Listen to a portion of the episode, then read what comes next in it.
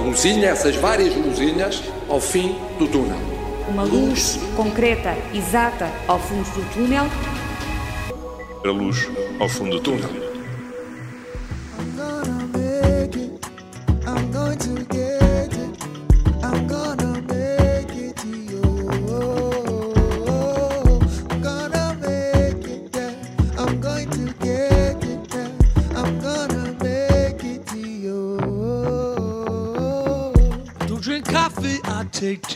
Dear.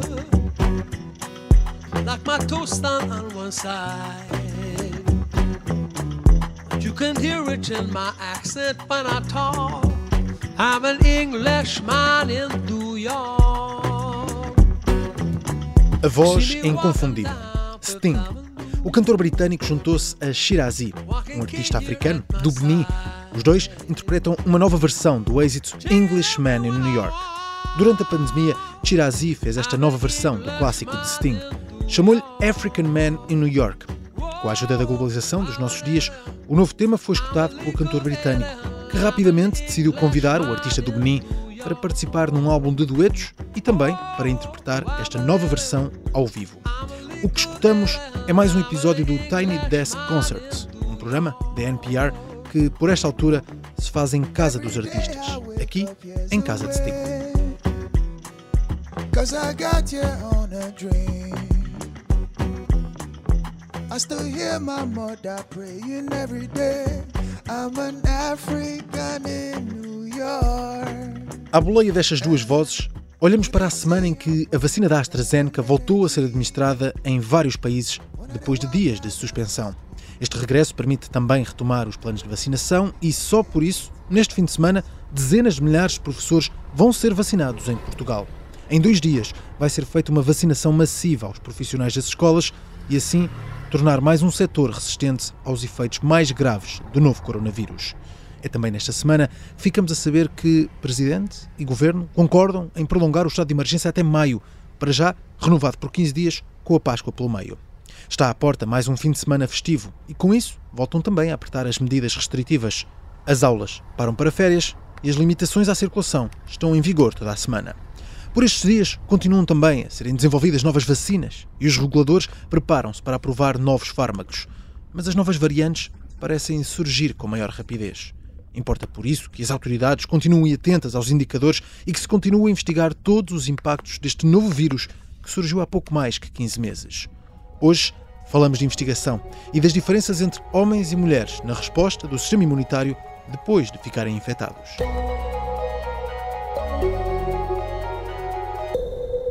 Desde o início da pandemia, a partir do momento em que a primeira vaga se tornou grande o suficiente para analisar os dados, tornou-se perceptível que há mais mulheres infectadas do que homens. Acontece isso em Portugal, em todas as faixas etárias, exceto nas crianças. Um fator que os especialistas apontam para questões sociais. A nível laboral, a maioria das mulheres desempenham funções de maior exposição ao vírus.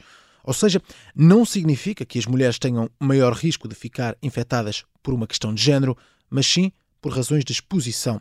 Mas olhando para a mortalidade entre os infectados, em Portugal são os homens que mais morrem por Covid-19. Em percentagem, 2,4% dos homens infectados acabam por morrer, nas mulheres o valor desce para 1,7%. Vários especialistas apontam, no último ano, para piores condições de saúde entre os homens, mas não há certezas. Na Faculdade de Ciências Médicas da Universidade Nova de Lisboa, um grupo de investigadores quer perceber por que razão a resposta imunitária à Covid-19 é diferente entre homens e mulheres. Hoje conversamos com Helena Soares, imunologista, professora e investigadora do Centro de Estudos de Doenças Crónicas da Universidade Nova de Lisboa.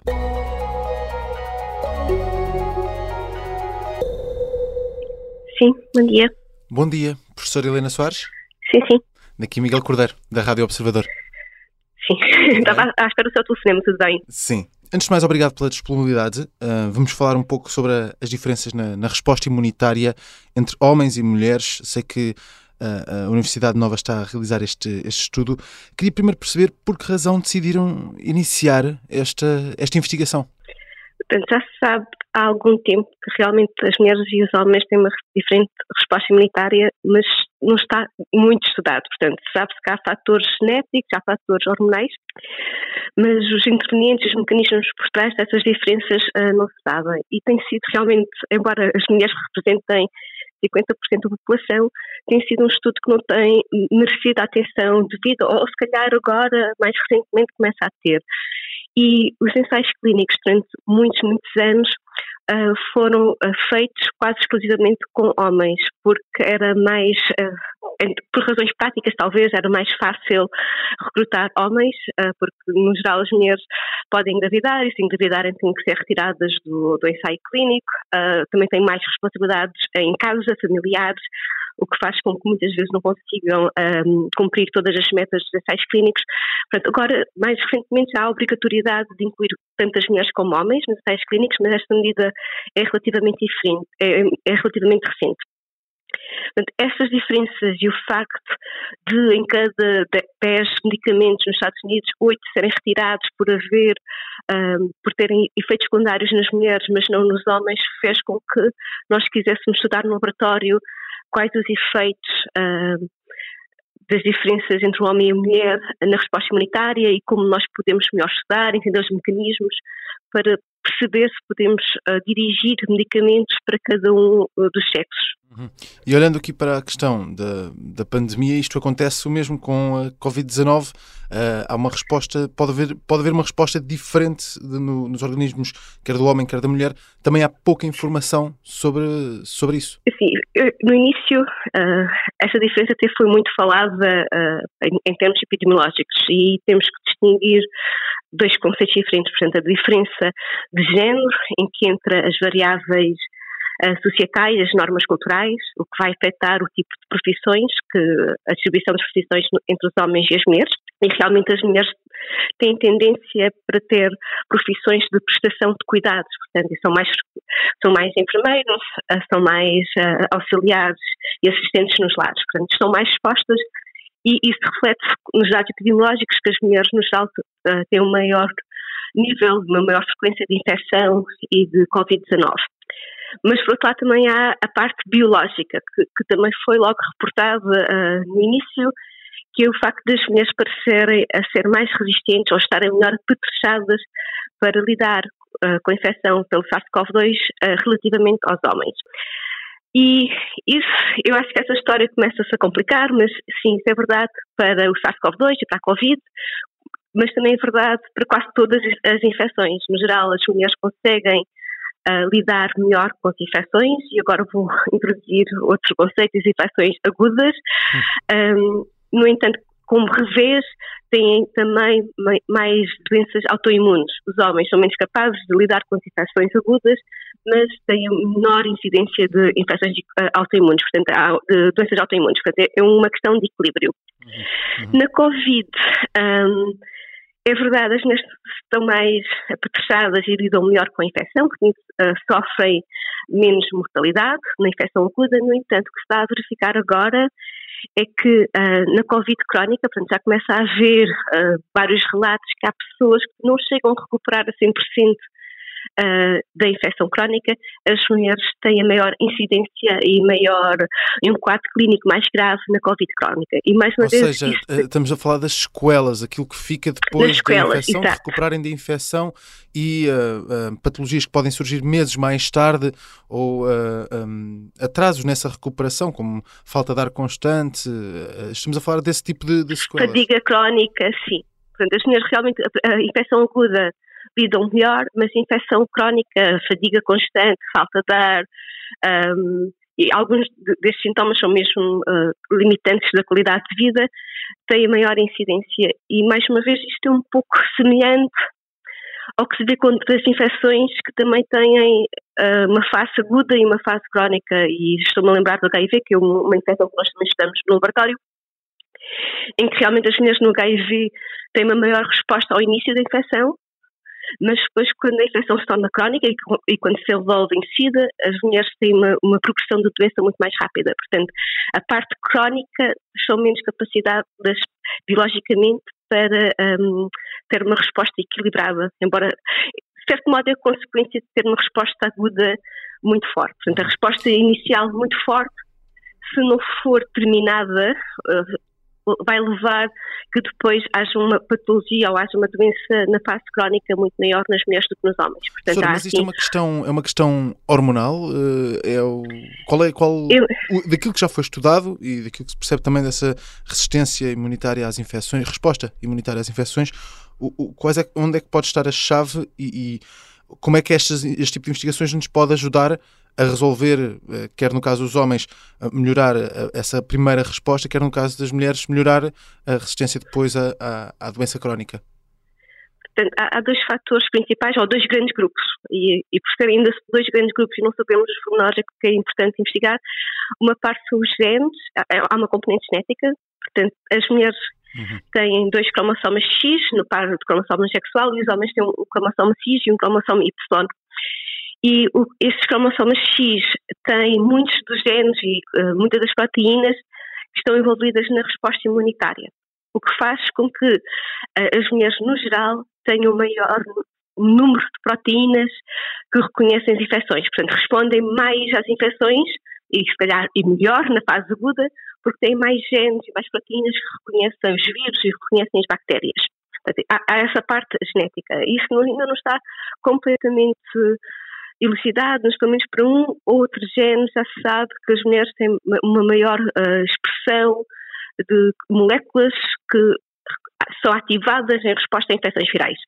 Por outro lado, também há uma componente das hormonas, as hormonas sexuais, os estrogénios, a testosterona, a progesterona, realmente modulam e um, afetam a intensidade da, da resposta imunitária. Sim, sim. O que faz com que, eh, no geral, por exemplo, o estrogênio, no geral, é uma, uma hormona que está enriquecida nas mulheres e que ativa o sistema imunitário, enquanto a testosterona tem um papel uh, praticamente oposto, é? tem um papel de, não, não diria de inativação, mas definitivamente não ativa o sistema imunitário. Mas há, uma há tanto uma componente genética como também uma componente hormonal. Sim. Professora, mas eh, o que me está a dizer é que, ah, com, base nos dados que vão recolhendo nesta investigação e, claro, noutras investigações feitas um pouco por todo o mundo sobre, sobre esta questão, isto pode ter também impacto na produção de fármacos, na produção de vacinas e, e, e talvez até desenvolver fármacos diferentes, quer para homens, quer para mulheres. Pois, isso é, eu, eu acho que é o grande objetivo. O grande objetivo é perceber como é que estes fatores todos jogam uns com os outros, de modo a desenvolver fármacos específicos e também, por exemplo, eh, não estou a dizer, mas dar estrogênio aos homens no caso de infecção aguda por SARS-CoV-2, um, talvez modelar as hormonas uh, nas mulheres na fase crónica, mas mais limpo do que isso seria mesmo uh, identificar quais as moléculas estão envolvidas e conseguirmos desenvolver fármacos que uh, pudéssemos modelar a resposta imunitária conforme quiséssemos aumentar ou diminuir. E, e, basicamente isso é o objetivo do meu laboratório. Nós queremos passar um pouco das hormonas dos géneros e identificar moléculas mais específicas para haver menos efeitos secundários, uh, para que pudéssemos uh, trabalhar o sistema imune e, e alterá-lo de uma maneira que fosse específica e que pudéssemos ter melhor, os, os, melhores resultados específicos possíveis, tendo em conta estas diferenças eh, inerentes entre homens e mulheres. E mesmo nas vacinas, uh, seria também importante, mesmo em termos de dosagem, como o sistema imunitário das mulheres é muito mais forte que o dos homens, uhum. haver também uma correção à dosagem de, entre mulheres e homens. Ou seja, talvez as mulheres não necessitem de, uma, de tanta dosagem, é isso que está a dizer? Isso está mais está estudado no geral, no geral as mulheres necessitariam uh, de uma dosagem menor para ter o mesmo efeito que os homens. Por a resposta imunitária ser, não estou a falar de, de, das vacinas para a Covid em específico, estou a falar das vacinas em geral, as mulheres não necessitariam de uma dosagem tão alta uh, comparativamente aos homens para ter o mesmo nível de proteção. Uhum, uhum, compreendo. E este tipo de investigações podem ajudar a validar uh, esse, essa afirmação, que esse, esse dado que já, que já referia, este tipo de investigações, estudar mais essa resposta do sistema imunitário, não tanto uma questão genética, podem ajudar a definir uh, essa questão e ajudar também a melhorar aquilo que é o tratamento de todos os doentes uh, por igual e da melhor forma? Exato, portanto, é assim, de uma maneira diferenciada, mas uh, homogénea, não é? Portanto, podemos diferenciar o tratamento de modo a termos os mesmos objetivos e, e esse seria uh, o, o, grande intuito para podermos atender. Agora também se fala do tratamento personalizado e isto seria uma maneira de personalizar o tratamento. As pessoas são todas diferentes, há, há componentes diferentes e definitivamente entre homens e mulheres há uma grande diferença logo nesses grupos, ainda nem sequer entrando na parte do indivíduo, em que podemos personalizar uh, o tratamento uh, tendo em base uh, o sexo biológico. Uhum. Uh, professora, olhando aqui para, para a questão pandémica, para a situação pandémica, estamos a chegar ao, ao final da nossa conversa e nós aqui na luz ao fundo do túnel olhamos para, para a frente, gostamos de olhar para, para a frente e aquilo uhum. que nos espera nos próximos meses. A professora é também imunologista e, e percebe também muito sobre esta questão de, dos vírus e da resposta imune que, que, que, os nossos organismos têm. Olhando para aquilo que já conhecemos deste novo vírus que surgiu uh, há cerca de ano e meio, olhando para aquilo que já conhecemos uh, desta pandemia, o que é que espera agora dos próximos meses, numa altura em que a vacinação começa a avançar gradualmente uh, e em que vamos agora também desconfinar e, portanto, ficar também mais expostos ao vírus? Eu não diria nos próximos meses, mas eu diria que o futuro será o vírus tornar-se endémico, ou seja, nós encontrarmos um equilíbrio com o vírus como já temos um, com muitas outras infecções virais e provavelmente acontecerá quando as crianças que são quem têm melhor resposta imunitária forem crescendo um, com o vírus e, e, e, estabelecendo um equilíbrio nunca chegarão provavelmente a ficar uh, doentes, como as, como as constipações comuns, que são também da mesma família uh, do vírus do SARS-CoV-2. Agora, mais imediatamente, eu diria que é necessário, mesmo no desconfinamento, as pessoas continuarem a ter cuidados, o uso da máscara e também a nível mais uh, central, diria, uh, com base naquilo que os outros países fizeram, vai ser necessário uma vigilância, uh, estou a dizer isso, a monitorização das pessoas que são infectadas. Portanto, os testes rápidos de, de antigênio, os testes rápidos, uh, mesmo de anticorpos, são necessários para, para vigiar o aumento ou não da frequência do vírus na população. Porque só através da vigilância constante é que nós conseguimos saber em que ponto é que está a epidemia. So, eu acho que é possível desconfinar, é, e é até se calhar necessário indicado também. desconfinar, necessário desconfinar, mas é necessário vi, vigiar. Acho que... Eh, olhando para aquilo uhum. que me está a dizer, é que não vamos deixar nunca de andar neste túnel, vamos é ter um pouco mais de luz e vamos ter uma viagem constante, ou seja, a situação endémica, vamos ter que aprender a lidar com este vírus. Eu acho que com as vacinas, quando a população já estiver uh, maioritariamente vacinada, poderá haver, haverá um grande relaxamento a partir daí, mas até a população estar grande parte vacinada, vai ser um equilíbrio, sim. Eu, eh, aliás, acho que toda a gente está, está de acordo, o vírus não, não, vai desaparecer e até toda a gente estar vacinada vai, vai haver um equilíbrio de contenção, de propagação uh, face ao, ao desconfinamento. Portanto, agora depende também da escala e depende do, da rapidez com que a população for vacinada, mas espero que seja até o final deste ano, se não me engano. Uh, a partir da, da, vacinação, o equilíbrio vai ser relativamente, eu diria, uh, não quero usar simples, mas, uh, mas vai ser muito menos um, pesado em termos de, de, regras, não é? A partir do momento que a população adulta, pelo menos, está vacinada, um, o equilíbrio com o vírus vai se atingir mais rapidamente. Mas eu diria que provavelmente só a partir, não querendo fazer vaticínios, mas provavelmente só a partir de 2022 é que uh, será esse o caso, uh, se, uh, se, a calendarização da vacinação se mantiver como aqui. Portanto, antes de, das vacinas estarem na população em grande em percentagens significativas, estima 70%, uh, vão ser sempre necessárias medidas de contenção, barreiras físicas, máscara, uh, algum distanciamento social e uh, medidas similares.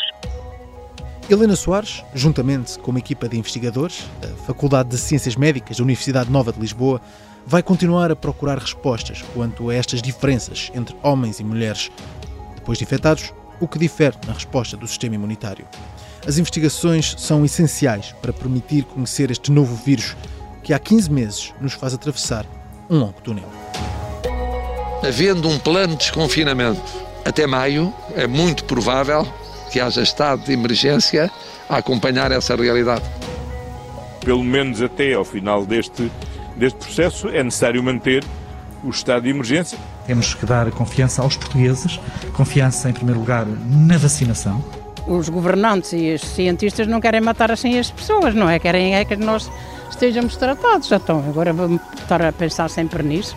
É fundamental que os portugueses compreendam a importância do passo que está a ser dado.